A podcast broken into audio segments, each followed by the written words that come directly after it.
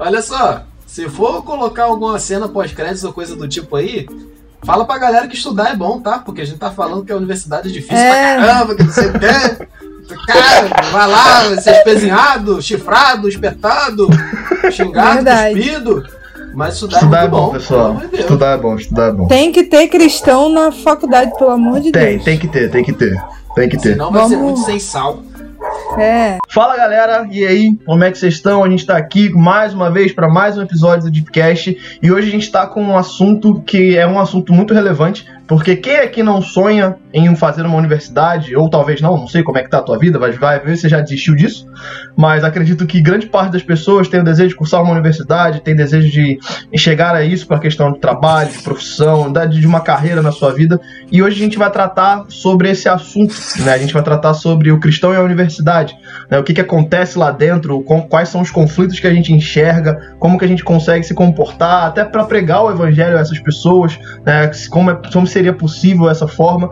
E como é de costume, como a gente já fez semana passada, na penúltima quarta-feira do mês, a gente sempre traz um convidado aqui. E hoje a gente está aqui com o Gabriel, né, que ele já se formou no curso de História pela UF, hoje faz mestrado em História Colonial, e ele está aqui também para poder falar um pouco sobre essa experiência da faculdade, né, junto com os meus colegas que também cursam ou já cursaram, né, a Thaís cursa faculdade também na UF, o Eric já cursou, então a gente está aqui para poder conversar e dialogar sobre essas dificuldades que a gente encontra em alguns cursos. E agora eu vou deixar que eles se apresentem um pouco melhor, porque é melhor eles falarem até do que eu, né? Então, queria que vocês falassem um pouco pra galera aí, se apresentassem, dissessem quem vocês são, ou que vocês cursam, ou que já cursou, né? Pode começar com o Gabriel, para poder se apresentar pra galera aí. E aí, gente, beleza? Meu nome é Gabriel. eh, sou formado em licenciatura em História pela Universidade Federal Fluminense, aqui em Niterói. Ah, atualmente eu faço mestrado pelo programa de pós-graduação da UF também, como o Jean falou, em História Colonial. Eu estudo atualmente o final do século XVIII. E essa coisa de ser cristão na universidade é muito bom.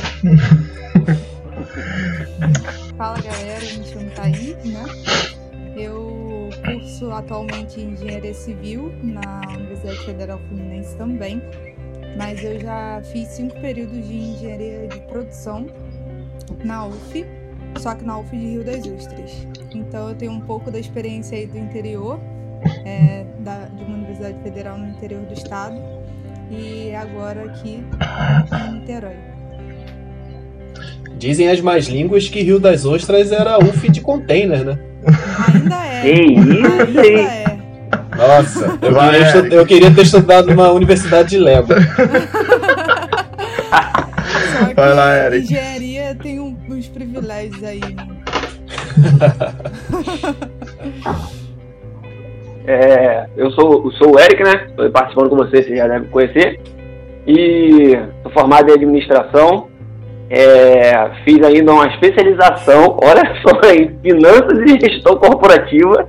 E não me, nunca me peça um conselho administrativo e nem financeiro para nada nessa vida. Né? Foi, foram bons tempos de estudo, mas é, com o passar do tempo a gente vai né, esquecendo as coisas e já não lembro. Já não lembro. Tá mais que certo, meu querido, tá mais que certo. Então já apresentações feitas, devidas apresentações. Ajeita a câmera, por favor, Gabriel. Obrigado. Então, já que as apresentações já foram feitas, todo mundo apresentado, todo mundo já falou o que faz, acho que a gente pode começar dando um pouco desse panorama do que é a vida na universidade, né, de como é que, que a- acontecem as coisas na universidade, é, pra, pra gente, pra galera poder entender, né, porque muito só se entende quando você tá lá dentro. né? A gente ouve muita coisa de quem tá de fora falando, mas acaba que se não tem muito entendimento porque não está dentro da faculdade. E aqui a gente tem, e é muito legal isso, a gente tem duas visões diferentes, né? A gente vai ter a visão da pessoa que estudou na área de humanas, da pessoa que estuda na área de exatas, porque a gente sabe que são conflitos diferentes com relação ao cristianismo. Né, eu queria ouvir um pouco dessa experiência de vocês. Queria começar com o Gabriel. Como é que foi né, esse período de estudo de história? A gente sabe que é um curso que gera muitas problemáticas com relação ao cristianismo, de pontos morais. né, de pontos históricos, são muitos conflitos, e que a gente queria ouvir um pouquinho sobre isso, né, como, como foi, né, as dificuldades que se teve com relação a isso. Beleza. Uh, o curso de História, ele é particularmente problemático, pelo menos aqui no Brasil, pela matriz dele. Você não tem, uh, pelo menos o que eu posso dizer do curso que eu fiz. Na UF, você não tem é, matrizes distintas de estudo historiográfico. O que, que acontece? Toda vez que você vai estudar uma forma de fazer história, uma forma de ler a história, você estuda a partir de uma perspectiva. Você sempre faz algo a partir de uma perspectiva. E na UF, você tem uma perspectiva profundamente progressista. Já começa por aí. Então você tem um, um arcabouço ideológico muito voltado para as esquerdas e nesse sentido você entrar na universidade sendo cristão, você tem logo de cara esse choque. Você entra num ambiente que lhe é hostil, uh, mesmo que tem aquele discurso de que ah, a universidade é um local onde você pode falar sobre suas experiências, é um local onde todas as vozes são ouvidas, onde você pode falar a partir do seu local de fala e você vai ser plenamente ouvido. Não, isso é uma grande mentira contada é, nos programas que fazem propaganda para você fazer cursinhos para prestar o Enem é uma grande mentira que contam do lado de fora da universidade, que a universidade é um lugar plural, múltiplo, em que todas as vozes são ouvidas. Não, isso é uma grande mentira e quando você só percebe isso quando você entra. Uh, ao se identificar como cristão, irremediavelmente você vai ter sobre você olhares hostis. Olhares hostis, talvez dois passos para trás, quando você diz que é cristão desde criancinha, que você frequenta a igreja, que você vai à escola dominical. E isso aconteceu comigo. Na primeira semana foi muito interessante e grotesco ao mesmo tempo. É, na, na turma de primeiro período, uma turma em que ninguém se conhece, você as pessoas conversam. E, você, e eu conversando, falando a parte de ah, quem eu sou, de onde que eu vi, etc, etc. Falei, não, eu sou eu sou cristão. Geralmente vocês entendem pelo termo evangélico e tudo mais, e literalmente duas pessoas que estavam próximas a mim deram dois passos para trás. Eu fiquei achando que eles iam achar, eles, eles estavam esperando que eu, sei lá, fosse colocar a mão na cabeça deles para eles ficarem se no chão, ou que eu fosse... bolado, né? É, sei lá, pular em cima deles e, e, pegar pelo colarinho e você vai pro inferno, seu desgraçado. Não sei o que, que aconteceu.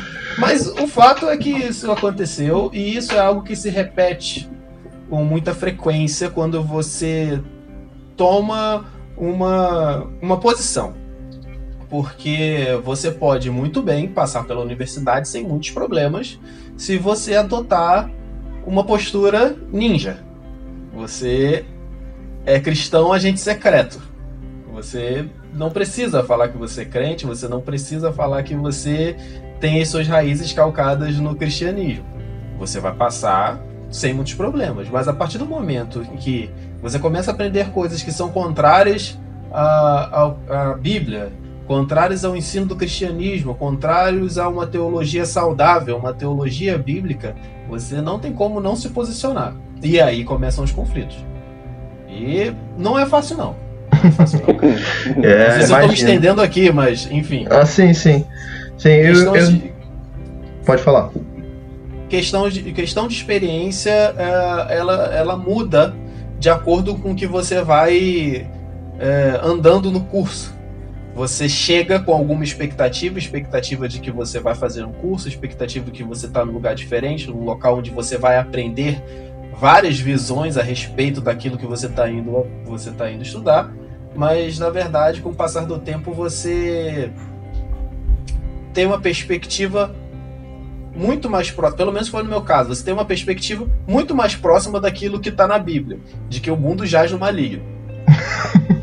É, e que quanto mais você se aproxima e se aprofunda em determinados conhecimentos que são produzidos na universidade, mais você percebe o quanto o ser humano está afundado até o último fio de cabelo no pecado.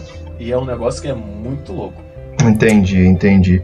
Eu imagino que deve ser uma loucura por conta dessas questões, né? Porque as pessoas têm muito problema quando se fala sobre cristianismo, não só dentro da faculdade, como fora da faculdade, por pré preconceitos, vamos dizer assim, de, de igrejas que são muita mídia, estão muito na mídia. Então as pessoas olham para aquele tipo de, de pessoas que, que se dizem cristãs com aquele tipo de comportamento e meio que relacionam diretamente a todo, todo mundo que se fala cristão. E isso gera um pouco de, de conflito, né? Isso é, é um, um, problema pra gente. É, agora a gente. Agora que a gente já teve uma visão né, do curso Mais Humanos, eu queria ouvir um pouco de Thaís. Como é que está sendo sua experiência como cristã né, dentro de um curso de exatas, onde a gente sabe que tem professores de física, tem esses professores da área da ciência que vem sempre batendo naquelas teclas sobre Deus, sobre cristianismo, principalmente sobre a não existência de Deus, né? Esses pontos que a gente é, que a gente entende que eles falam muito. Me conta um pouco da, da sua experiência lá. É, a minha experiência um pouco é, em relação ao conteúdo de disciplinas é um pouco diferente da do Gabriel, né? Porque eu tenho, tive matérias de exatas, né? De física, que os professores realmente eles afrontavam em relação ao Big Bang, é, em relação a muitas questões da ciência.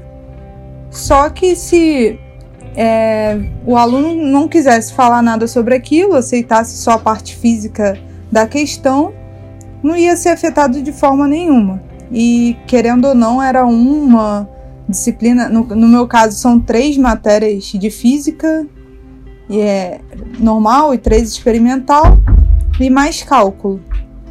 É, mas isso no início da faculdade.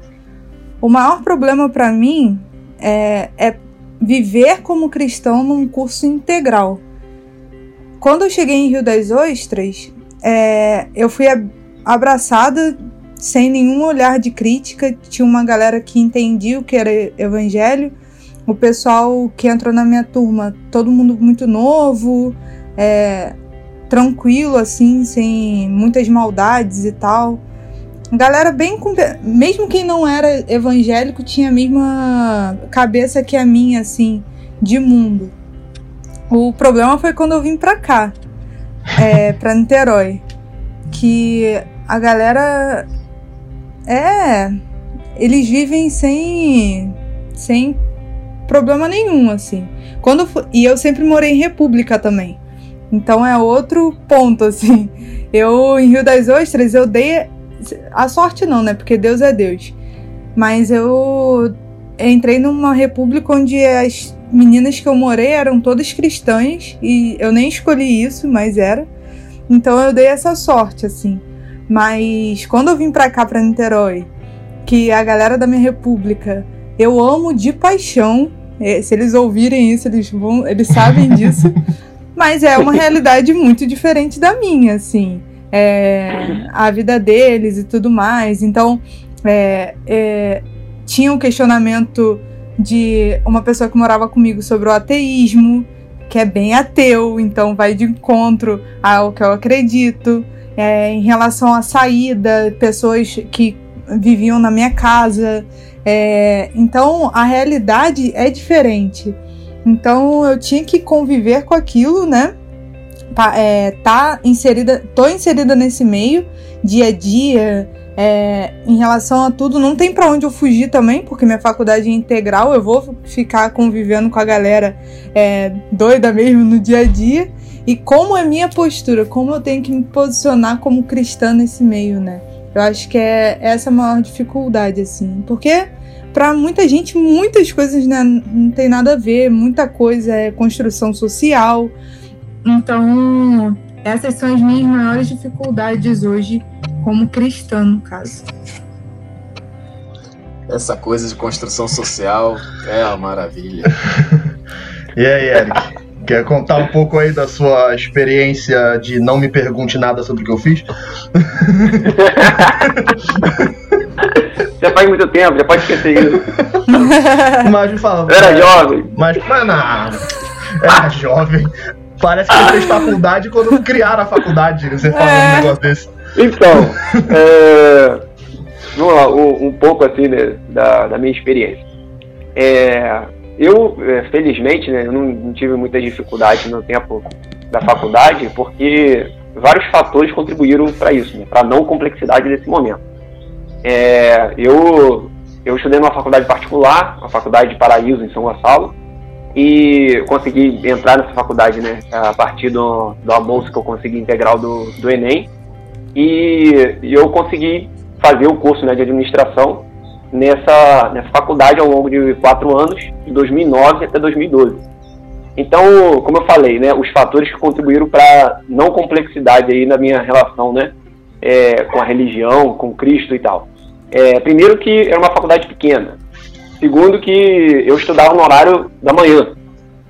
É, terceiro que o curso de, de administração. É, que assim, acaba sendo um curso bem que pega um, um, panorama, né?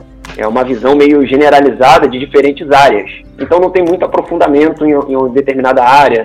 Você não, é difícil você encontrar algum tipo de militância por parte de professores, porque já são professores mais é, é, não tão é, específicos, né? Não tão encaminhados dentro dessas áreas.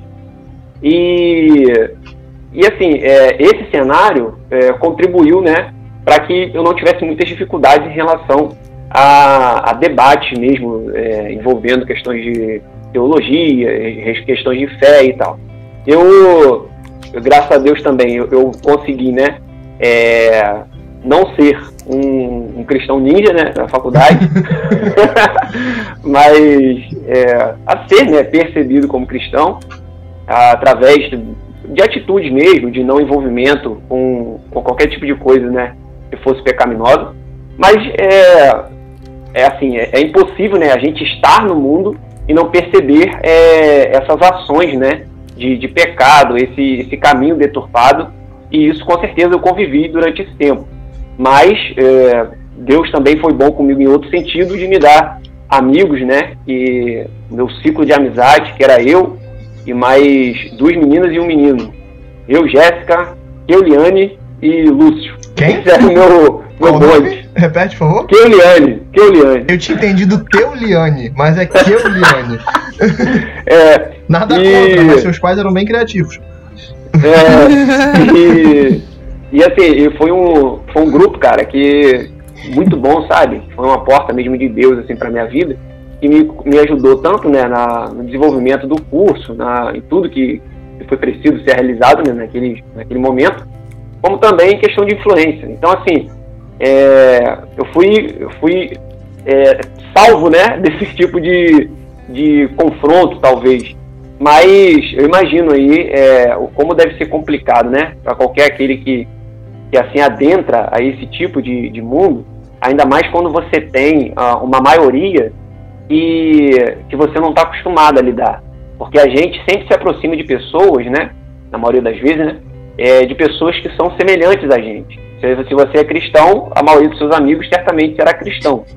É, se você né, tem uma outra inclinação religiosa, se você tem um determinado gosto, as pessoas que você se envolve são pessoas que também compartilham daquela mesma, daquela mesma prática. E quando você entra, né, é, ainda mais no caso aí dos meus amigos que estão participando aí desse podcast, compartilhando suas experiências, quando você entra nessas universidades, né, e aí você já tem aquele, aquela quantidade maior, né, de, de pessoas, de, de estrutura mais complexa, de diferentes cursos, e aí você encontra a maioria que você não está acostumado, a maioria que não faz parte ali, né, do seu convívio. E de fato, é, é de se imaginar, né, apesar de eu não ter vivido esse tipo de experiência, é de se imaginar a, o quão difícil é, é, não apenas se manter né, é, em santidade, porque também é uma dificuldade, mas a outra dificuldade é você conseguir né, é, mostrar ali, revelar a, o evangelho né, através da sua vida. Então é um desafio, sim, de fato, grande, mas o Espírito Santo está aí para poder capacitar a gente, né? Graças a Deus. pois é, a gente vê que existe essa diferença, né? E agora eu queria perguntar, né? A gente vai, todo mundo pode falar e tal, mas vamos começar, vamos falar um pouco sobre né, quais foram os desafios. A gente vai falar sobre não um desafio acadêmico aqui de a nível de matéria, mas o desafio do cristão, né? Quais foram os problemas que vocês enxergaram dentro do curso de vocês que diretamente afetaram a, a fé, né? Diretamente brigaram com a fé. Talvez o curso de humanas seja um pouco mais pesado com relação a essas coisas em alguns pontos. Mas eu queria entender, para a galera poder entender também, quando quem pretende cursar uma faculdade dessas áreas, o que, que eles têm que esperar, né? O que, que eles podem esperar quando entrar numa faculdade, o que, que eles vão ver né? quando você for, vamos dizer assim, quando você for descoberto cristão na universidade, o que, que eles vão ver, como é que eles vão encarar essa situação, o que, que vai vir de encontro a eles. Respondendo de forma simples, espere qualquer coisa. Não estou sendo fatalista, uh, catastrófico, nem nada do tipo, mas espere qualquer coisa. É, um, puxando um pouco do gancho que o Eric falou, é, o ambiente é o primeiro desafio que a gente enfrenta. É, foi interessante que a Thais falou também em relação à a, distância, né? Um, uma faculdade de interior, que é também a faculdade federal, uh, sendo muito diferente da faculdade uh, situada num centro. Niterói é, é, é, praticamente centro do Rio de Janeiro, já foi capital do Rio de Janeiro durante muito tempo, do estado do Rio de Janeiro.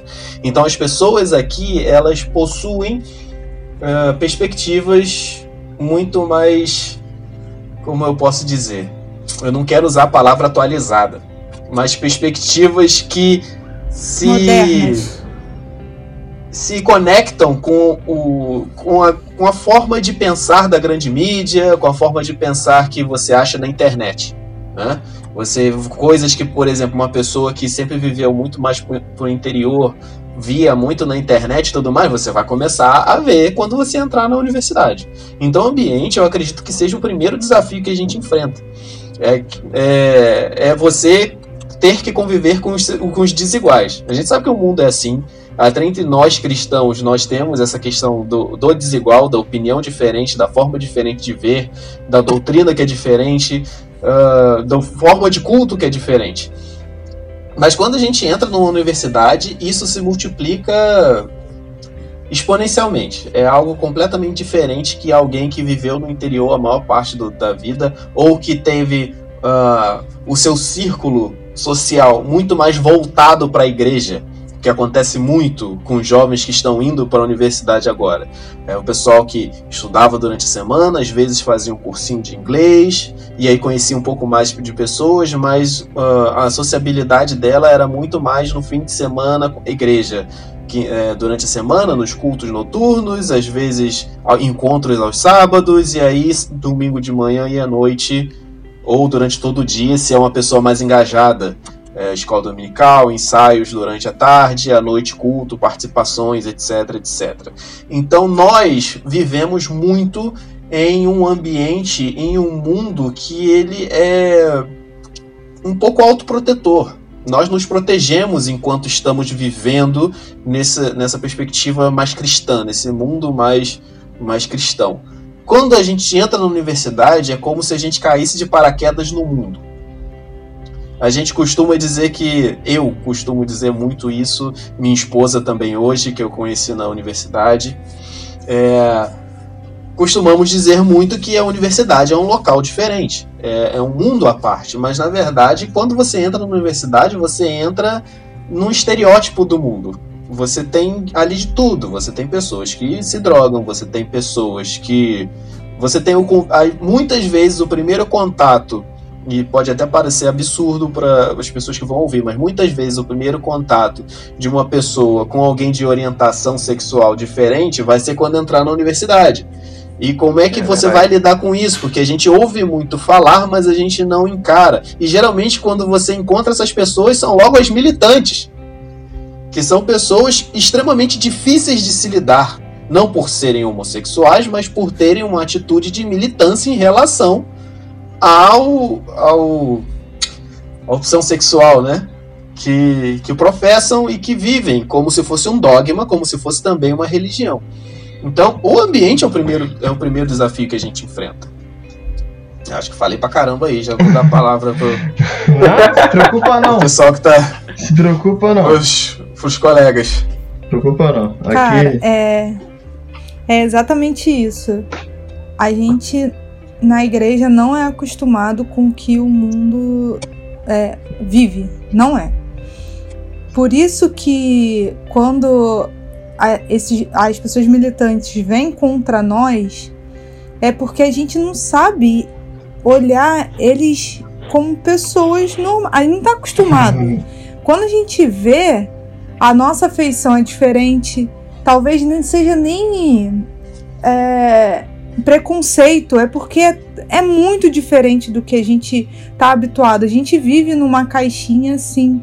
É, saudades, eu tenho muita saudade de viver essa rotina de igreja, porque é muito mais fácil pra gente se manter firme, se manter. Ah, poxa, meu amigo ele é arminiano, por exemplo, que já tava falando de seminarista. Pô, meu amigo arminiano. O meu único conflito com ele é isso, mas a gente crê na mesma coisa, a gente vive, a gente tem a mesma cabeça, o mesmo pensamento. Agora, se eu vou para uma universidade, a primeira coisa que eu aprendi é foi ouvir o outro e não julgar. Porque assim, a gente tem que aprender a ouvir. Porque quando é muito triste e aconteceu comigo, quando eu tô numa roda e estão falando contra mim, como às vezes a gente faz com qualquer outra religião, com qualquer outro pensamento, quando a gente está com os nossos amigos.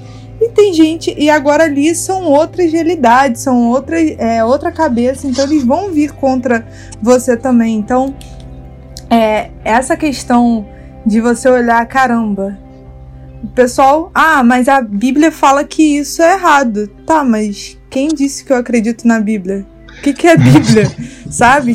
Então, o seu argumento de vida não é mais a Bíblia, não é mais é, para assim, para convencer alguém de que ela tá fazendo coisa certa ou errada. Cara, ela não acredita naquilo. Então, eu acho que esse é o primeiro ponto. É, a o, outra dificuldade é, são as amizades, assim. A galera, por conta dessa novidade, o pessoal vai querer viver tudo que nunca viveu. Então, é. Pô, a primeira experiência para mim como cristã, que tô ali vendo coisa nova, é. Mas muita gente que veio de uma família tradicional, que sempre ficou em casa o dia todo, chega num lugar, é, normalmente maior de idade já, poxa, tem a, é, a gente no caso ali tem a cantareira do lado, sai de uma aula, vai pra cantareira, tá com os amigos, é, toda semana tem chopada diferente. Então, você quer se incluir, você quer estar junto com o pessoal, você quer participar. É, então, poxa, são os meus amigos, por exemplo. Ah, vamos, vamos. Então você sempre vai ter alguém insistindo para você estar no mesmo meio que ele. E se for alguém que você goste, né, assim, que você gosta de estar junto, é, vai ser outra dificuldade. Então, é, são inúmeras dificuldades. Eu não acho, pelo menos eu não tive um impacto é, em relação à caracterização das pessoas de forma diferente e tal. Meu curso, meu campus não tem muito isso. Então, são pessoas que é, parecidas com o que eu convivo no dia a dia. É, eu não tive um baque muito grande, até porque quando a gente entra na sala é tanto conteúdo para passar, é tanta coisa que não tem tempo muito para é, professor ficar falando algumas coisas assim, tipo, não é uma aula mais reflexiva e tal, que puxa é, esses gatilhos, assim, a gente não vê muito esse conflito, essa afronta dentro da sala de aula. Mas se você quer se envolver, minha mãe ela fez pedagogia na UF. Então, só que ela passou pela UF, né? Ela fala assim: ah, eu trabalhava o dia todo e fazia faculdade à noite. Então era o tempo que eu, o, eu não vivia aquilo. Aí ela ficava sempre para mim: Thaís, viva a faculdade. Aproveita tudo que ela tem para te oferecer. Então eu participei de empresa júnior, eu fiz iniciação científica, tudo que tinha tem, na universidade eu tentei participar. Então eu fico inserida ali, né? Eu participo de muita coisa e nesse dia a dia eu acho que é o mais difícil, porque aí você convive com muita gente, você vê muita coisa E essas questões, assim, você sempre tem que estar tá se firmando, não esquecendo, né? É, tentando sempre procurar pessoas com a mesma fé que você para não se abater e você conseguir viver também, ser um profissional excelente, poder participar de bastante coisa na faculdade. Enfim. Falei pra caramba também. Ih, para com isso. Ah, bom, tá ótimo.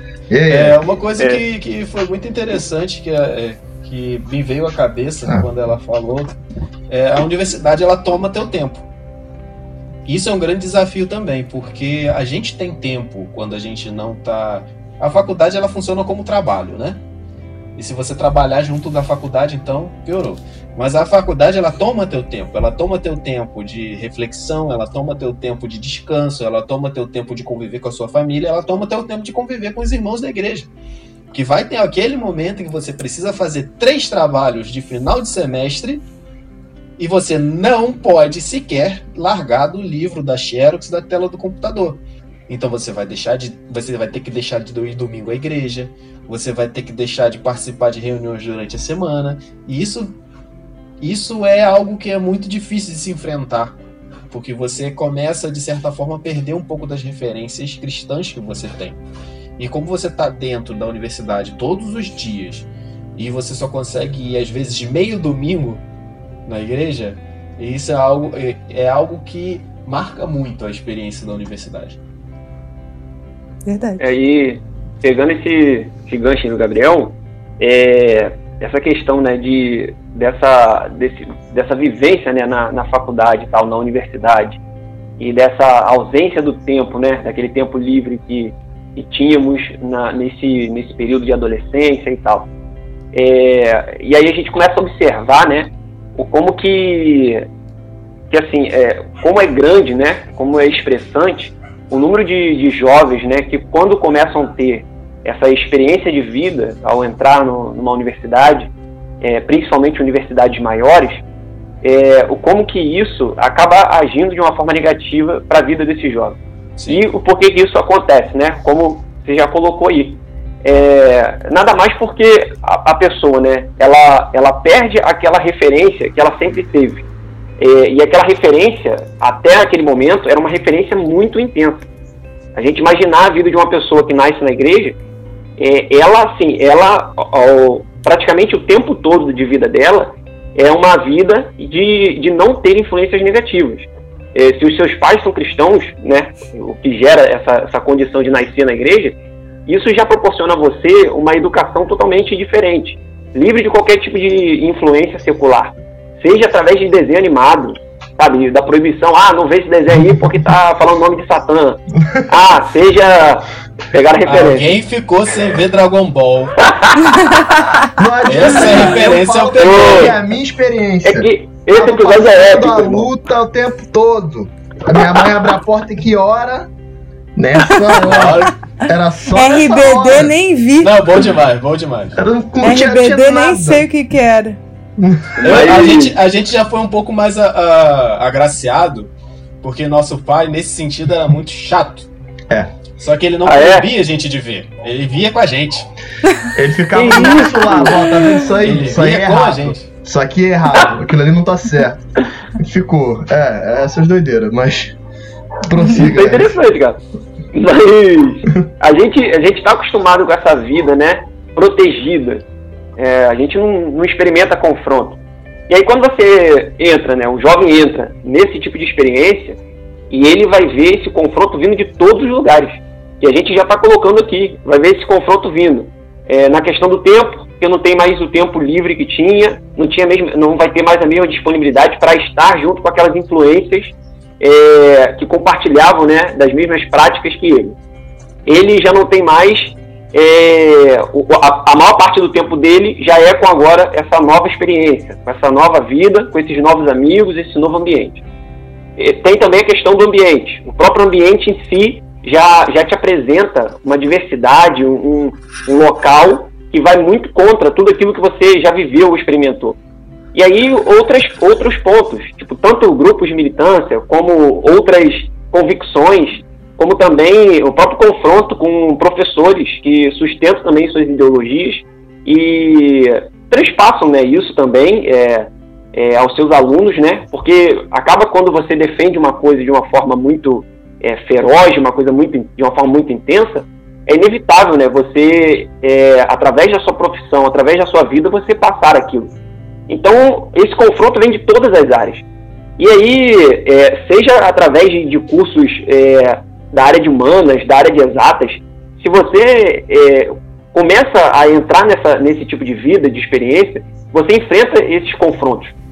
Mas aí que vem essa questão né, de, de como a gente pode é, viver e sobreviver a esse tipo de, de momento, a esse tipo de influência. E eu acredito que, que isso, né, o que vai depender se você vai ser firme na faculdade ou não, é a maneira como você entra mesmo na faculdade. O problema é que muitos estão entrando na faculdade muito enfraquecidos, apesar de não parecer, só esperando uma oportunidade para despencar. E talvez não conseguir mais sair daquele abismo.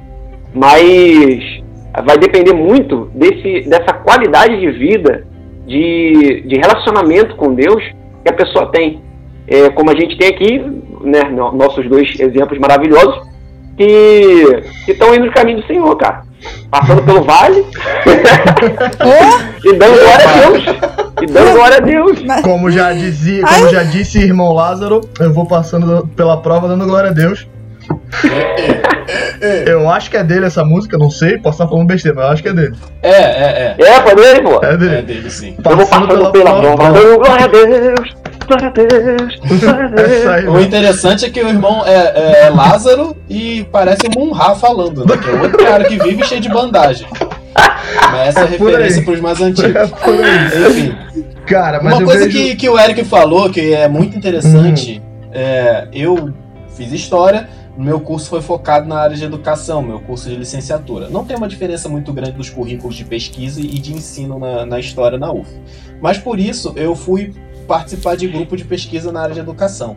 E pesquisando tudo mais, eu tenho pra mim, assim como o Eric falou, e se algum dia eu vier a escrever algo nessa área, é, que essa questão de você ter adiantado muito a entrada do jovem na universidade realmente é prejudicial. Você tem a partir do ensino médio ali, a pessoa está entrando no ensino médio com 14 anos para sair com 17, 18, ah, já sendo muito focado do você tem que ir para a universidade. Só que às vezes a pessoa não tem experiência devida suficiente para enfrentar o que é aquilo, para enfrentar a universidade. Coisa que poderia ser adquirida, por exemplo, saindo da escola, é, arranjando um emprego, um emprego básico de meio período, sendo jovem aprendiz durante, durante o ensino médio também que fosse.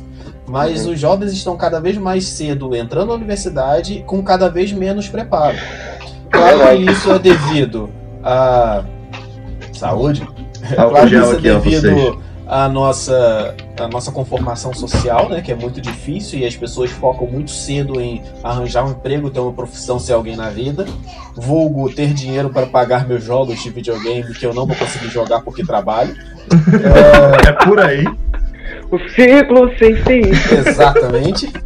É, Porque a gente, a gente- nossa sociedade não tem tanta estabilidade econômica, então a pessoa quer logo trabalhar para ter seu dinheiro, para ajudar em casa, para poder comprar aquilo que está querendo, o celular, o tênis, a camisa, a blusa, a saia, seja lá o que for.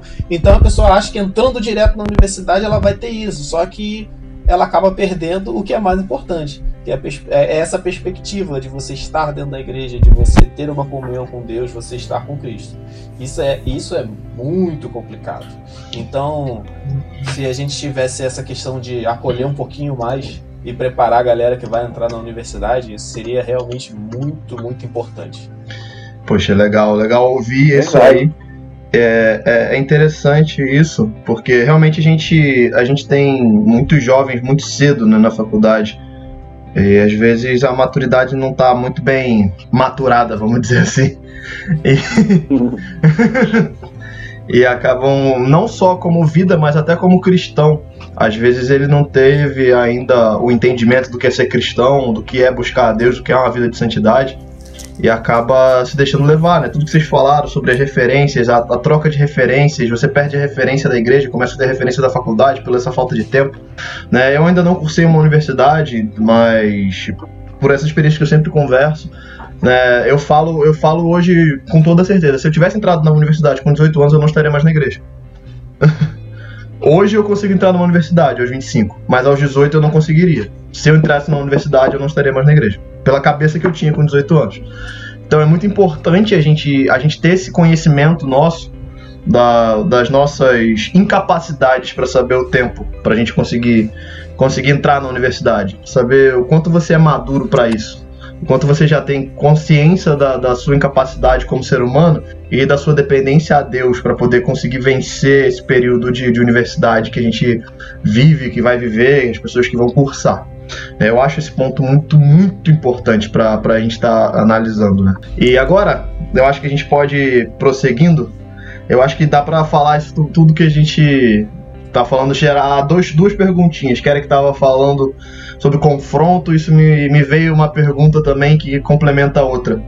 É, eu queria ouvir qual foram os maiores confrontos de fé que vocês tiveram na universidade. Né, Gabriel, quatro anos estudando, Thaís com certeza já teve alguns também, eu não sei quanto tempo ela está na universidade. É... então, com certeza teve muitos confrontos. Eu queria ouvir de vocês. E aí, logo em sequência, né, quais são os maiores confrontos de fé que vocês tiveram, que vocês sabem que quem entrar na universidade vai ter, porque é algo recorrente. E como, como cristãos, né, como o cristão pode se portar na universidade com relação a esses confrontos e até para conseguir passar a vida na universidade. O que, que ele precisa fazer para passar essa, esse período de universidade bem? É, eu acho que esse ponto é importante para a gente estar tá discutindo agora. Um de cada vez. Quem quiser começar aí, não precisa falar todo mundo ao mesmo tempo. Vai lá, Thaís. Grande dama, né? Pode começar. Aí. Cara, é... como eu falei antes, o meu curso ele tem questões na parte de física, né? Tipo, a minha experiência é, de ter professor. Eu ia, eu também era meio que afrontosa. Eu ia com uma blusa na porque eu tinha um professor que ele não gostava mesmo, ele era fogo nos crentes, assim. É, aí eu ia com uma blusa escrito Jesus, louco, apaixonado, desesperado. Aí, eu sempre fui meio cega, né? Então precisava sentar nas primeiras cadeiras. Aluna dedicada também, né? Aí. Sentava na primeira cadeira, não era pra dedicado, não. O professor, ter certeza que o professor ia ler a blusa lá, ó.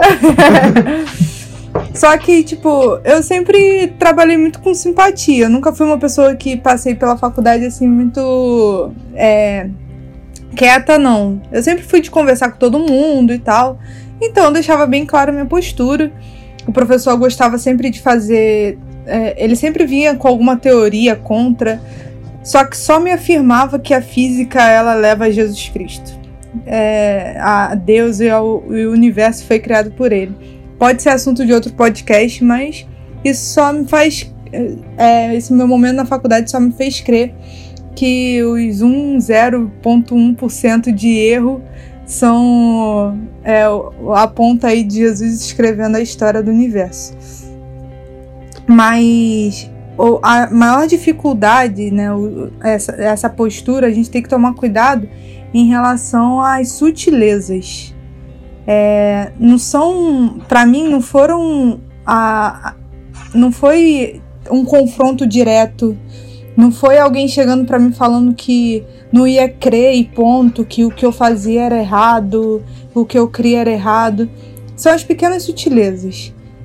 É, não, sei lá, pode ser que na, no caso do Gabriel ainda tenha uma galera que vai contra, que debate e tal. Não, minha vida na faculdade era um dia a dia normal. Chego, vou pra aula e tal, sento com os meus amigos. Mas tá ali a sutileza, a maldade, esse confronto diário. Pô, um amigo meu fala que vai fazer uma coisa. Ah, sei lá, senta assim. É, tudo se torna tão normal. É, que não é normal pro evangelho. Ah, pô, vou fumar, vou, sei lá, fazer alguma coisa na minha, assim, tipo, eu, tá.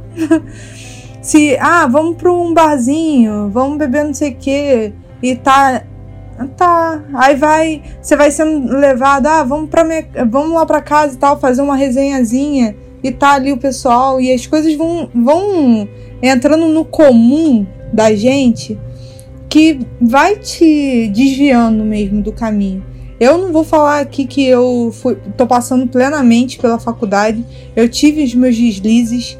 É, é, tem sido difícil para mim isso, principalmente porque é, ano passado, por exemplo, minha vida foi 24 horas na faculdade. Eu eh, chegava na minha casa, era de frente para UF, literalmente só atravessava a rua. Então, meu, meu meio era esse.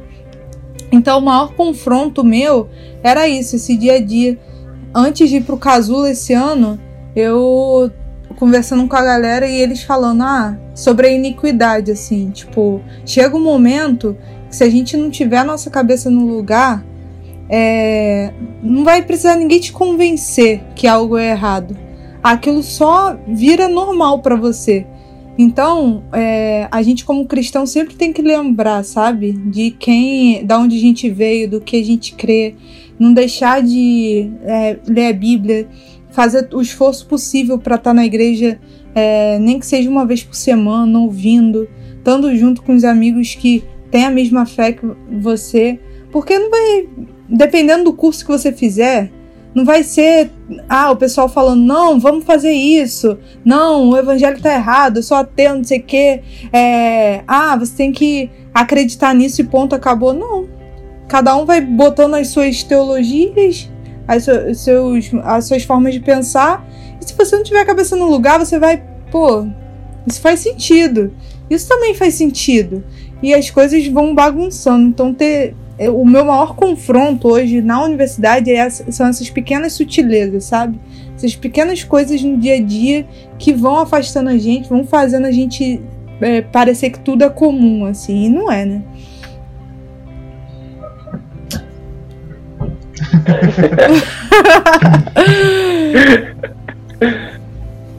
Muito bom.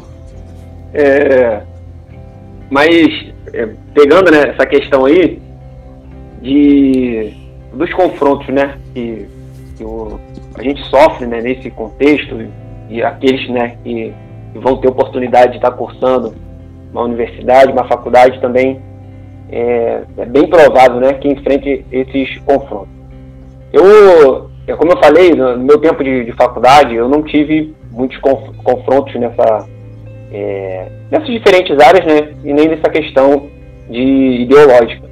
Mas eu, eu sempre me interessei por, por conhecimento científico, por essas áreas ligadas, esses conhecimentos né, voltados mesmo à, à ciência, a esse conhecimento exato. Eu sempre me interessei muito a isso. E eu caminhei durante um, um bom tempo né, na, na religião, tentando associar com questões é, da ciência, com questões de conhecimento científico.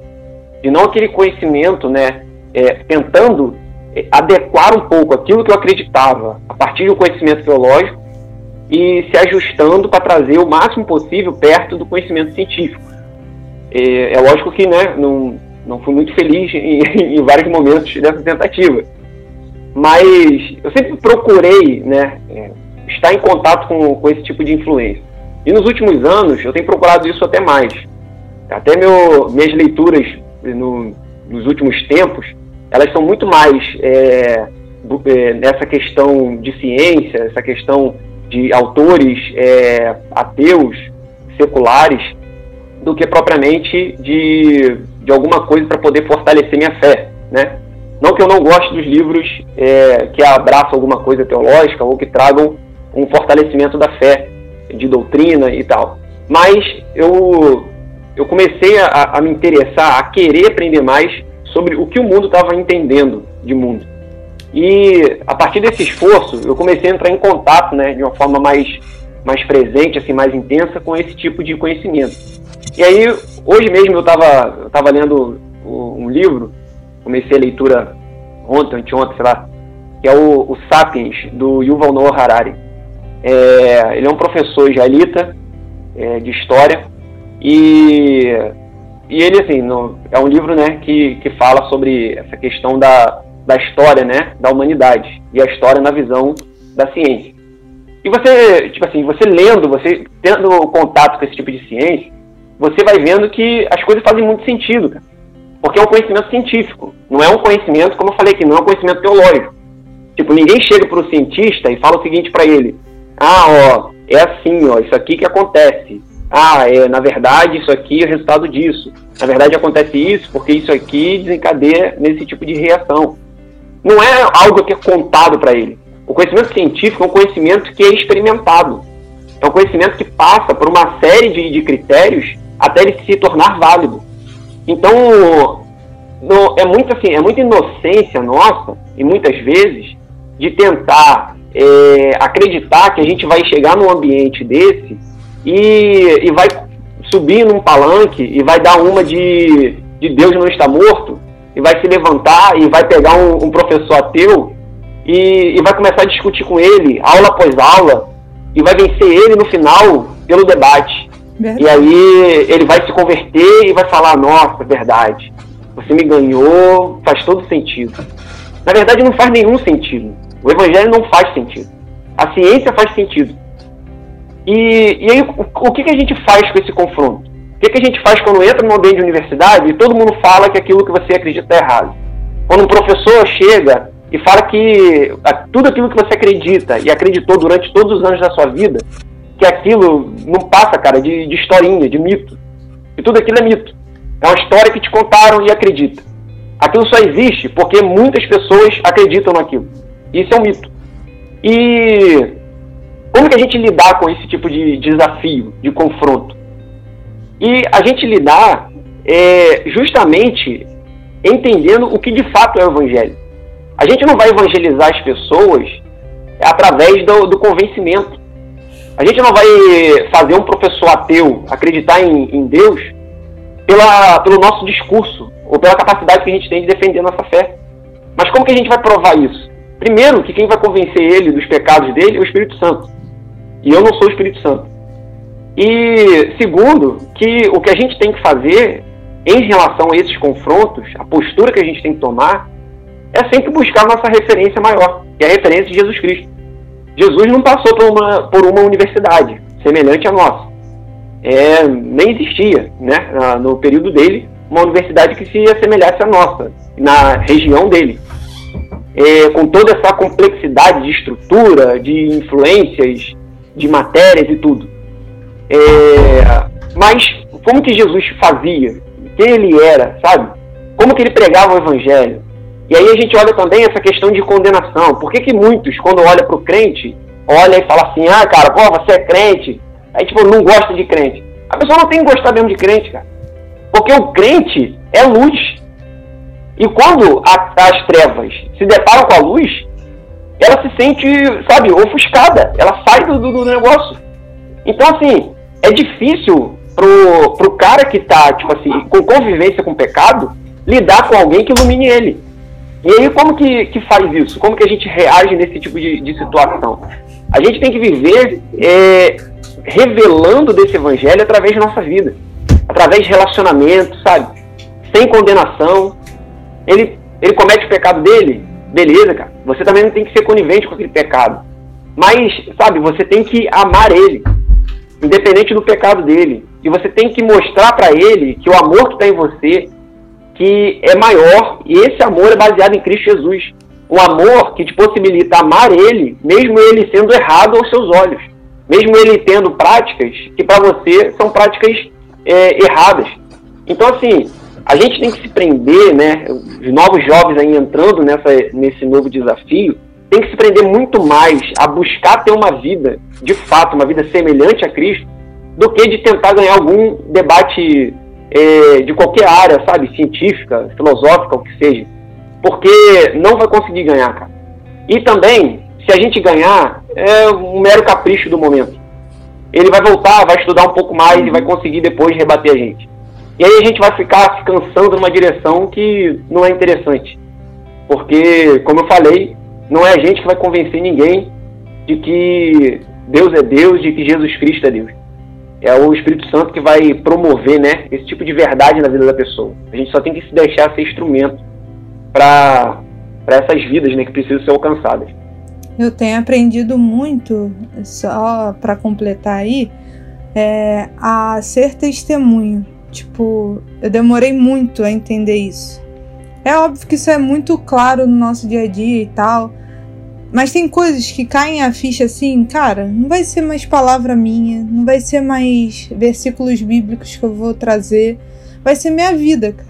Se minha vida tá. É, tem alguma coisa diferente do que eles estão acostumados a ver, eles vão perguntar o motivo disso. Eles vão querer saber sobre isso. Então, hoje, a minha estratégia tem sido tentar ser parecida com Cristo. Tipo, ser diferente, sabe mesmo? E, de, e é óbvio, ah, se me perguntaram o que eu sou, se eu tiver a oportunidade de falar sobre o meu Deus, eu vou falar. Mas nada que, como o Eric trouxe aí, ah, Jesus, é, Deus não está morto. Não é, não é isso, sabe? Não é isso que vai fazer diferença. Um, meu microfone tá ligado. Na verdade, eu concordo em parte do que foi dito, e concordo, discordo da outra parte do que foi dito.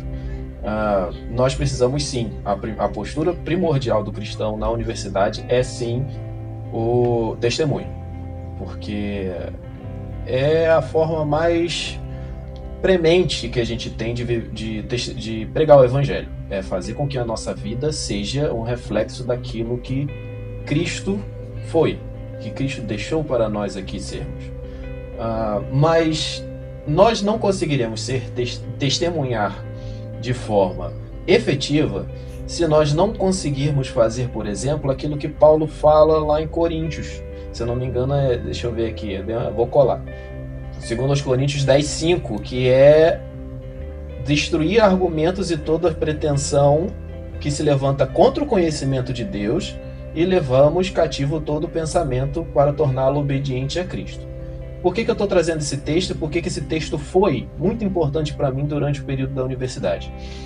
Duas coisas são muito problemáticas na universidade, pelo menos no curso de humanos. Um, o primeiro é aquilo que geralmente aparece também na física, né? Que é a questão do relativismo, a questão da relatividade. Tudo é relativo, todos têm uma verdade a partir de determinado ponto de vista. Justamente por isso, por exemplo, o, como o Eric trouxe, uh, eu ainda não li o, o, Sapiens e também não li o Homo Deus, que é o livro seguinte ao Sapiens do, do rapaz aí lá da Universidade de Jerusalém, se eu não me engano. O cara é best-seller no mundo inteiro. Best-seller no mundo inteiro. E um dia eu ainda vou parar para ler esses livros, porque são livros que trazem essa perspectiva muito antropocêntrica da história. Uh, mas por que, por exemplo, que faz muito sentido o pensamento científico completamente apartado de qualquer conhecimento de Deus? Porque a base do conhecimento científico moderno ele é relativista e humanista. Uh, e aí não tem jeito, eu sou historiador, então tem que puxar por esse lado. Uh, a partir do século XIX houve uma, um, uma paulatino, um paulatino afastamento das bases cristãs da ciência moderna. É, hoje, se você perguntar para um professor de história, ele vai falar mil coisas uh, dizendo que não era bem assim, que a ciência moderna não cresceu tanto assim no seio da igreja. Mas a verdade é que foi. A ciência moderna ela é produto do Ocidente cristão.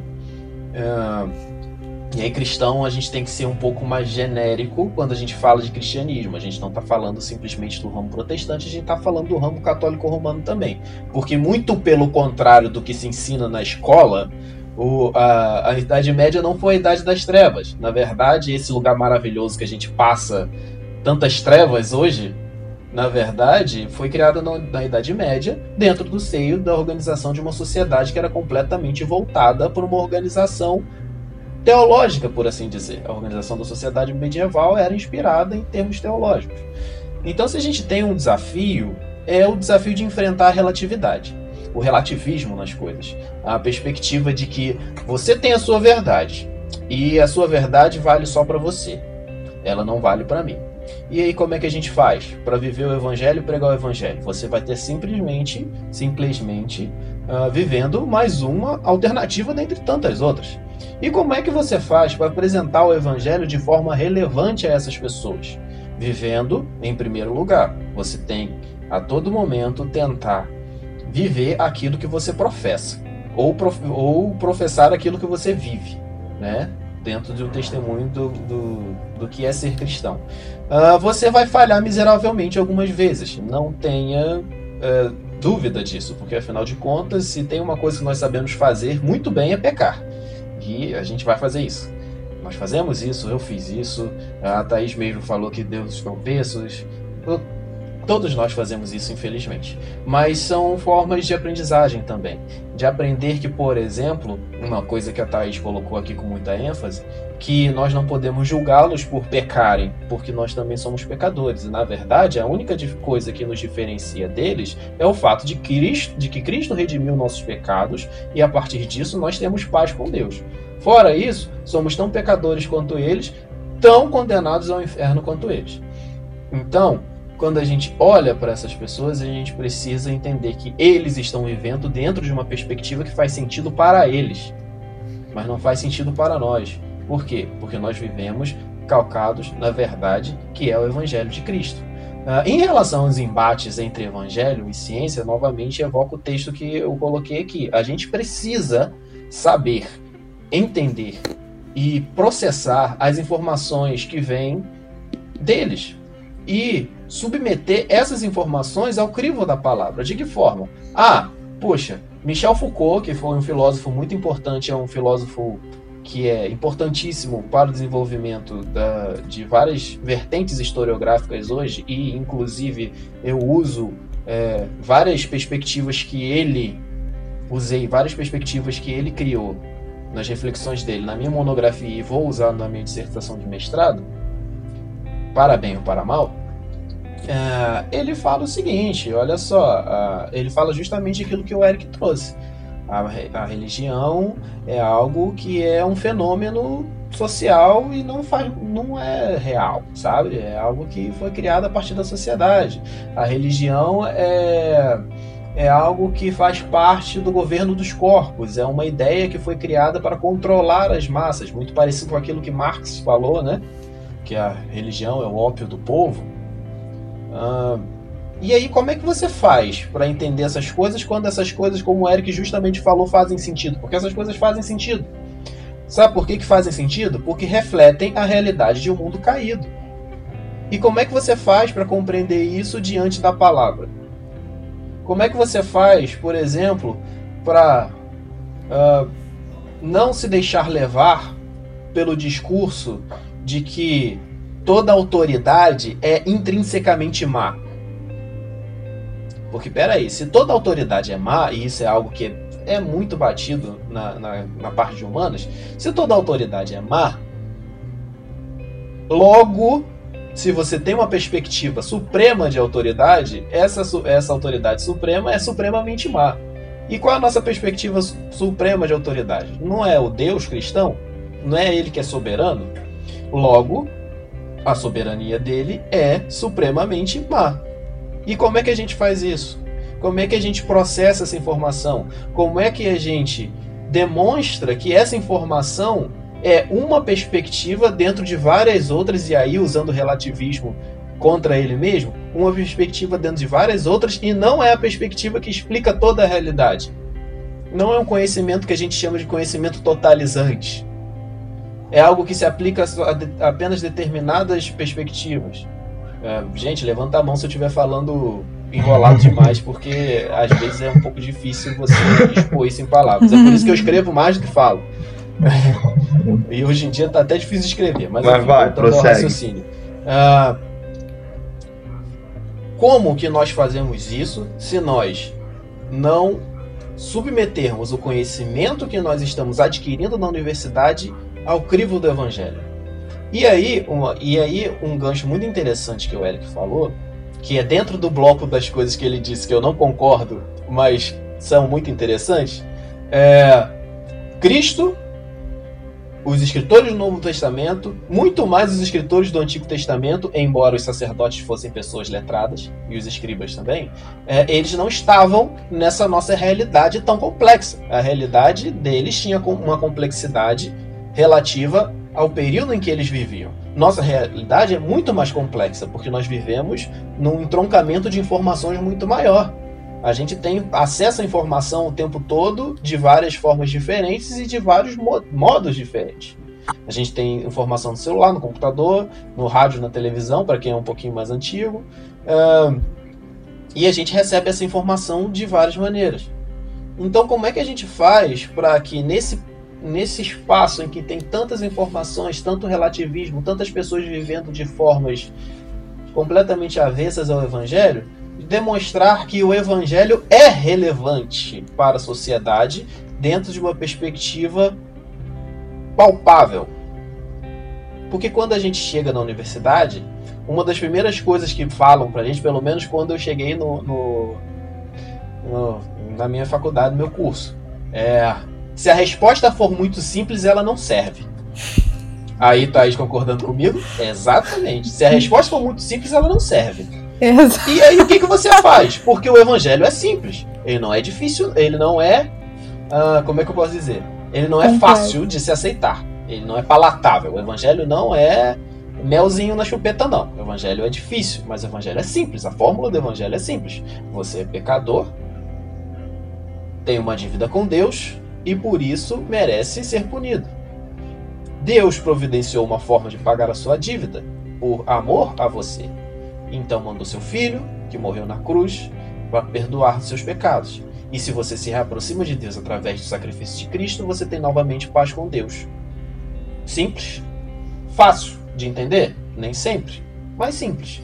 E, e aí, como é que você faz para pegar essa mensagem, complexificá-la, para se torná-la tão difícil quanto dizer essa palavra que eu acabei de dizer, uh, e apresentá-la a um público que não aceita respostas simples. Você precisa de conhecimento. Você precisa aprofundar seu conhecimento na palavra, em oração principalmente, porque se você só só vai na palavra, você fica meio biruta, porque não é por conta daquela história de que a letra mata, não, tá, gente? É porque você estudar muito deixa você meio biruta mesmo. Uhum. Isso aí eu tô falando por experiência própria. Uh, Jean sabe bem. É, você precisa aplicar o evangelho a determinadas condições que estão sendo apresentadas para você. E como é que você faz isso se você não elevar o nível do debate? O que, que eu quero dizer com isso? Não é entrar num debate com o intuito de vencê-lo. Isso eu também acho dispensável. Porque, justamente como o Eric falou, nós não vamos convencê-los. Quem convence do pecado, da justiça e do juízo é o Espírito Santo. Para a salvação é com ele. A única coisa que nós, duas coisas nós temos que fazer é, como Pedro fala, se eu não me engano é Pedro, apresentar a razão da nossa fé. Sim, Pedro, 1 Pedro 3,15.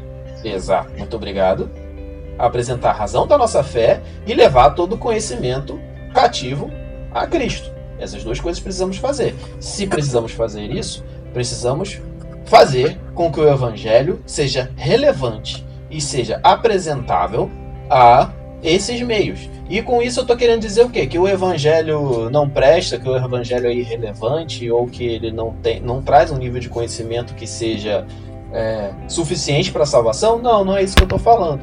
Mas o que eu estou falando é que nós, como cristãos que nos propomos a entrar em um ramo da academia que é um local onde você está proposto a entrar para criar conhecimento, o conhecimento que nós cristãos precisamos criar lá dentro deve ser um conhecimento que é, espelhe o evangelho. O evangelho deve estar em nossas atitudes e no conhecimento que nós produzimos. E se nós não colocamos o evangelho na pauta do dia para ser debatido, discutido, espezinhado, xingado uh, uh, uh, e tudo mais, a gente não vai, ter, não vai ter essa relevância. Porque a primeira coisa que eles fazem é tentar excluir do debate. Quando eles excluem do debate, eles venceram. Pronto. Aí você não vai, você vai ter muita dificuldade de voltar. Mas é possível sim releva ser relevante, ser cristão e construir seu conhecimento baseado nos princípios cristãos. Você não vai lá todo momento chegar e falar: olha só, isso aí tá errado porque Jesus Cristo salva. Não, pô, não é isso que você vai falar. Não tem como. Isso aí é ridículo até. Você achou o quê? Achou que o que você aprendeu na escola dominical é suficiente? Não. Não. Talvez você tenha que fazer um semináriozinho de leve, um curso introdutório de teologia. É, talvez você tenha que pegar aqueles livros empoeirados da estante do seu pai, um livro de apologética. Algo que me chama muita atenção nos últimos tempos e tomara Deus muitas pessoas se interessem e eu tenho muita pena de não ter conhecido antes é o conceito de cosmovisão cristã. Que hoje, se você dá, se você digitar isso, cosmovisão cristã, no Google, você vai achar muita gente falando a respeito. Muita gente no Instagram falando a respeito. O Iago, dos Dois Dedos de Teologia, que é um canal que eu acompanho, que Jean também conhece bastante, é um cara que fala muito sobre isso. O Pedro Dulce, que é um, é um pastor que eu conheci pelo Instagram, assim, simplesmente tropeçando nele, é um cara que está dedicado a, a, a, fazer cursos gratuitos. Ele tem feito cursos gratuitos para falar dos, do cristão sobre a relevância do cristão na sociedade, não apenas pela pregação do evangelho, que é essencial e não deve ser parada nunca, mas como o cristão pode agir na sociedade, nas várias esferas da sociedade, identificando-se como cristão e agindo como cristão, na academia, no trabalho, na, no clube e até dentro da igreja, né? Que às vezes a gente esquece que a gente é crente dentro da igreja também. Uh, então, essa perspectiva de que ah, o conhecimento científico é completamente discrepante da, da, do conhecimento bíblico, ele será, continuará sendo, enquanto nós cristãos, não nos posicionarmos em relação a produzir conhecimento científico que não seja mais discrepante em relação ao conhecimento bíblico. Porque ciência não é um totem inalcançável. Não é algo que está lá, dado. Porque um, um grande problema que nós temos, e isso Jean sabe do que eu estou falando. É, um grande problema que nós temos é achar que a ciência é algo inalcançável. Não, a ciência, enquanto esse, essa entidade é, abstrata, não existe. É igual sociedade. O que é sociedade? Sociedade não existe. O que existe é você, sou eu, nossas relações de trabalho, de amizade.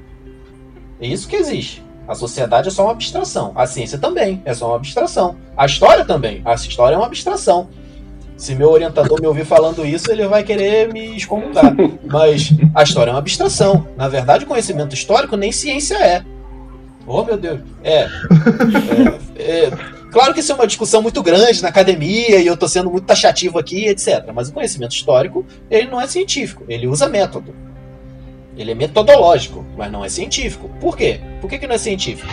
Você tem como é... Você não tem como testar o que já você, aconteceu. Você tem como testar Pedro Álvares Cabral aportando lá em, em, em...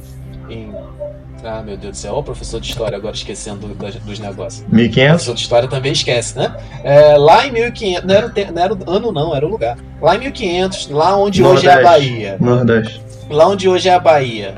É, você tem como atestar que aconteceu do jeito que tá na carta de Pero Vaz de Caminha? Tem como testar? Não. Não tem. Não é ciência empírica. Então, você pode dizer que história é ciência? Talvez não. É a mesma coisa que eu brinquei em relação à administração e economia. Dá para falar que economia é ciência? Não dá. É um negócio que muda toda hora, que você não tem como testar, quantificar direito. Usa números, quantifica, usa fórmulas, mas e aí? Você tem como dizer que a economia hoje é igual a que foi ontem? Não tem. Da mesma forma, a ciência. A ciência é um conhecimento humano. A ciência é algo que é produzido pelo ser humano. Então, enquanto o ser humano que produzia ciência for o, o Inova, não sei das quantas lá, não tô, não tô desmerecendo o cara não, porque eu não consigo falar o nome daquele homem de jeito nenhum. É, enquanto a, o cara que for o comunicador da ciência for esse rapaz aí lá de Israel, for aquele outro ateu famosão lá. Aquele americano que... negro, que eu não lembro o nome dele. É, exatamente, o cara dos memes também. Isso, eu não sei o nome dele, também. mas ele é muito famoso é... com relação a esses pontos também. Exatamente. Enquanto for de maior divulgador científico, o Christopher é, Richard Dawkins, que é outro também. Stephen Hawking. E o, e o Stephen Hawking, que é um dos caras mais brilhantes que, que existiram, existe, Eu acho que ele morreu, né? É, Você deve ter é, morrido. Olha só como é que eu tô sabendo das Morreu, morreu. É, que é um dos caras mais brilhantes que existiram na área dele. Mas que é um cara extremamente arrogante dentro da, da, daquilo que ele acha que é o correto, a ponto de começar, de chegar e falar: olha só, o futuro da Terra é no espaço. Se o ser humano não começar a corrida espacial agora, o planeta vai acabar e. Meu filho, você tá achando que é o quê? João Batista no Apocalipse? Se torna questão de fé. Enquanto a ciência for tida como esse algo inalcançável e inalterável, ela será tida como questão de fé. As pessoas estão cada vez mais substituindo a religião pela ciência, mas basicamente estão tratando a ciência como uma religião. Então, se nós, cristãos, universitários, não nos engajarmos no sentido de produzir conhecimento acadêmico que seja relevante para a sociedade e que, melhor ainda, consiga transparecer valores do evangelho, nós estamos passando pela universidade e fazendo alguma coisa errada. Não é só tirar 10, não. Não é só ter CR alto. A gente precisa, e eu falo isso com muito pesar, porque na minha época eu mais fugia disso do que entendia, eu passei a entender depois. Eh, a gente precisa marcar posição, marcar território. Não é comprar briga à toa, não é ser aquele cara que fala que dá uma dar um boi para não entrar numa briga e uma boiada para não sair. Não é isso que a gente tem que ser. Mas a gente precisa ser relevante. A gente precisa aprender aquilo que nos é ensinado e construir em cima disso com bases outras. Bases que não sejam relativistas, bases que não sejam as bases que vão solapar a fé dos próximos que virão, mas bases que na verdade vão mostrar que olha só, todo esse conhecimento ele pode ser levado cativo a Cristo. Então eu posso seguir esse caminho. Só um adendo, é. o cientista é o Neil deGrasse Tyson. Isso, esse cara aí. Neil deGrasse É outro Tyson. cara com nome muito fácil de é. se pronunciar pra nós. Eu achei ele pelo meme, porque eu pesquisei o nome do meme e aparece o nome dele. Então, Exatamente. o melhor jeito de achar ele. Uma das melhores formas de você comunicar hoje é por memes.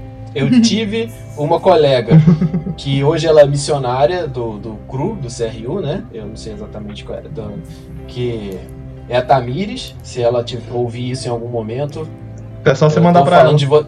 Tô falando de você mesmo, Tamires, é, vou mandar pra ela. É... E um bom ela, ponto aí, ó. Quem é for cristão era... e entra... Quem for cristão e entrar na faculdade, procure o CRU. É, isso aí. É ótimo, é ótimo. É... Outra coisa que eu descobri tarde demais também. uh, mas ela era fascinada por ensinar com memes. Ela dá as aulas dela de história por aí com meme, cara. Então, tipo, meme é uma forma de comunicar muito completa. Nem sempre você entende a mensagem, mas é muito completa. Alguém tem mais alguma coisa para complementar ou a gente já pode caminhar pro, é... pro final? Só trazendo um esclarecimento para o que eu expus, é, eu, não, eu me referi né, à questão de confronto. É, e esse confronto que eu falo é, não é referente à exposição da nossa fé ou defesa da nossa fé, mas é o confronto referente à tentativa de convencimento e à tentativa de conversão através da, dessa imposição né, de, uma, de um conhecimento, né, de uma sabedoria que vai refletir, no caso, a nossa verdade cristã. Então, é esse tipo de confronto ao qual eu me referi é, eu até fiz essa, essa, analogia, né, comparando a questão do Deus não está morto. Pelo menos a meu ver, é, passa é, basicamente esse tipo de situação. Agora, é, em momento nenhum, né, eu, eu não quis fazer isso e nem é, me atreverei a, a me colocar numa posição de ignorar a ciência também como ferramenta de propagação do evangelho ou de uso da ciência para a defesa da fé. Porque se eu fizer isso, eu estarei indo contra né, é, tantos nomes que se colocaram ao decorrer da construção da igreja, que sempre se procuraram né, a defesa da fé, não só no seu âmbito interno, contra as heresias, mas também contra essas, essas verdades seculares que se levantavam e corrompiam o coração de muitas pessoas. Assim como aconteceu contra o contra nos primeiros séculos da era cristã, e, e outros nomes e outras filosofias que se levantaram, outras vertentes de ciência que se levantaram, e que assim se colocaram contra a mensagem do Evangelho. E felizmente, né, graças a Deus, homens e mulheres foram levantados para a defesa né, da fé contra é, esses argumentos né, que, que assim é, traziam esse, essa perversão ao conhecimento né, que a gente tem bíblico é, contra a nossa fé. Então, de fato, eu, eu, concordo com o Gabriel nesse, nessa questão de, de defesa da fé a, por meio da ciência também. Porque isso é inevitável, em alguns momentos, ser necessário esse tipo de, de uso, ser necessário esse tipo de construção de argumento, de conversação. Porque às vezes não é nenhuma questão de, de conversão, de ato de, de, de você tentar converter alguém. Muitas vezes é você defender a sua fé. Então não é nem mostrar que o outro está errado, mas é mostrar que você está certo. E isso é, é algo que a gente não pode deixar né, para lá. É, você não vai perceber né, nem na vida de Cristo, nem na vida, por exemplo, de Paulo, essa, esse afugentar, né, esse, esse fugir de, de determinado debate. Mas você vai ver uma, uma construção em cima daquilo a fim de revelar a verdade que nós cremos. Então, de fato, é, a ciência ela é uma, uma ferramenta. Ela é, ela está aí e ela é usada por humanos. Enquanto nós cristãos somos humanos, a gente permanece no uso também da ciência. Então, sobre essa questão, tipo, eu me referi mais à questão de confronto, mas é, muito bem colocado, porque existe essa necessidade de fato da defesa da fé da defesa não só no ambiente, como eu falei, interno, né, ambiente de, de igreja, contra heresias, até a gente já teve um podcast falando sobre isso, mas nessa questão também desse ambiente externo, porque a gente, o mundo precisa saber também o porquê que a gente acredita nisso, o porquê que a gente se acha certo. E aí é, não vão ser respostas simples que vão trazer, né, uma, pelo menos um, um conforto para esse tipo de, de questionamento mas são respostas mais sólidas, né? E que a gente também é capaz de construir. Bem, é, então, já, já, que o esclarecimento foi feito, eu acho que esse ponto a gente, só para deixar mais claro no pessoal, o confronto que Eric disse era confrontos no sentido ruim da palavra, confronto de choque. É isso? Aquele confronto que, que não leva a nada. A discussão ah, isso, que, que, que é não vai levar a lugar nenhum. Que é diferente da, de, da defesa da fé, né? Que já foi exposto pelo, pelo Eric e pelo Gabriel aí. Infelizmente isso acontece muito. Sim. Mas se tem uma coisa que a gente tem que deixar claro pro amiguinho que tá querendo entrar na universidade. Você tá achando que você vai estudar pouco, meu filho? não. Você vai estudar pra tirar 10 na sua prova, tá? Que você não vai ser bobo, porque saiba que tudo que você faz é como se você estivesse fazendo pro Senhor. Então, você vai estudar pra tirar 10 na sua prova. Mas pode tirar 3, 2, 1 se você tentou estudar para tirar 10. Porque isso acontece principalmente em exatas. É, pelo, menos você, pelo menos você vai tentar tirar Tentou. 10. Você vai estudar para tirar 10. Se Na você sua tirar, cabeça você estudou para tirar 10. Na hora da prova a história é outra. Exatamente. Muito obrigado pelo esclarecimento. tá? Você vai estudar mais que todo mundo, porque você vai estudar o conteúdo que, que tá sendo ali passado para você e vai estudar como você vai ser um cristão de verdade dentro da universidade. Então, prepare-se, meu querido. Então, acho que. Queria ter ouvido isso no início da faculdade, gente. Aproveitem esse podcast. é. Cara, então, tipo, isso já foi muito esclarecido até como evangelizar, né, na fala do Gabriel. É preparação de fato. Se prepara, porque é muita doideira. Por tudo que a gente ouviu aqui, vocês já viram que os confrontos são reais, os choques são reais, mas tem a sabedoria, direcionamento e conhecimento. E para a gente caminhar para o final, eu acho que é justo deixar esse texto que, que foi até citado por alto, né, que está lá na primeira carta de Pedro, capítulo 3, versículo 15 e versículo 16, que é importante ler o 16 também, né? Que a gente só leu 15 às vezes, porque fala antes, santifiquem Cristo como Senhor no coração. Estejam sempre preparados para responder a qualquer que lhes pedir a razão da esperança que é em vocês. Contudo, façam isso com mansidão, respeito, conservando boa consciência, de forma que os que falam maldosamente contra o bom procedimento de vocês, porque estão em Cristo, fiquem envergonhados das suas calúnias. Né? Tipo, é, esse texto é muito importante. Estejam preparados aqueles que pedirem a razão da vossa esperança, né? Dependendo da versão que você receber. Isso vai ser muito pedido quando você entrar na faculdade. Tenha certeza disso. É, com certeza a Thaís já foi questionado, o Gabriel já foi questionado, talvez o Eric tenha sido questionado em algum momento, talvez de maneira mais leve ou de maneira tão pesada quanto. Mas você vai ser questionado. Mas sempre haja com paz, com mansidão, com amor, porque é Cristo na frente e com conhecimento. Estuda, estuda, é, estuda sua matéria, estuda, teu, estuda a Bíblia, estuda muito, cara, porque ser cristão no mundo é muito diferente de ser cristão na igreja. É, ser cristão no mundo é o que é necessário. Ser cristão, defender a fé com conhecimento é muito importante para a nossa caminhada aqui na Terra e para a gente poder viver de fato um evangelho. Procure ter uma fé inteligente. Procure sempre ter uma fé inteligente. Isso tem sido muito discutido ultimamente. Como ter uma fé inteligente? É aquela fé que realmente tem um conhecimento para se passar com propriedade para as outras pessoas o que você acredita. Não é porque o mundo não quer mais o simples, não é só a faculdade, né? O mundo não quer mais as respostas simples. Porque as respostas simples todo mundo já ouviu. Porque todo mundo ouve a mesma resposta simples há anos. Há anos e anos e anos e anos. Hoje as pessoas querem respostas mais complexas. E para respostas mais complexas a gente precisa de mais conhecimento para gerar isso. Né? Acredito que é um ponto que a gente precisa sempre estar tá firme e entendendo. Busque uma fé inteligente. Busque conhecimento de fato né, busque entender mais sobre quem é Deus e como ele se revelou através da sua palavra. Né? Além da Bíblia, existem muitos teólogos, muitos grandes nomes de cristãos, também cientistas, existem grandes nomes de pessoas que fazem ciência no meio evangélico. Existem livros muito bons para você procurar sobre até a origem do universo, sobre toda essa questão, né, para poder pesquisar, para poder ler, para poder estar tá se aprofundando nisso. E acredito que, que esse é o caminho mais sadio pra gente, sempre estudar. Evangelho é feito de fé sadia, de conhecimento, para você saber sobre o que você está falando. É, acho que a gente já pode encerrar por aqui, a gente vai fazer esse encerramento já, já guiando daqui, né?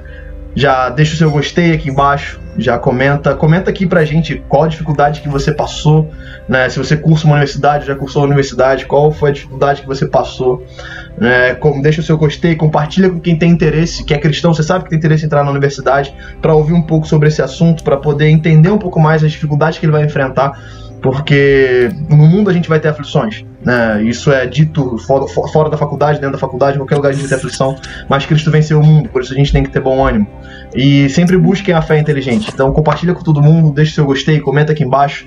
É, muito obrigado vocês por estarem aqui, obrigado Gabriel por tá, ter disposto seu tempo, a Thaís e o Eric mais uma vez disposto disposto seus tempos para estar tá aqui para a gente poder estar tá conversando sobre esse assunto que é muito relevante para a gente.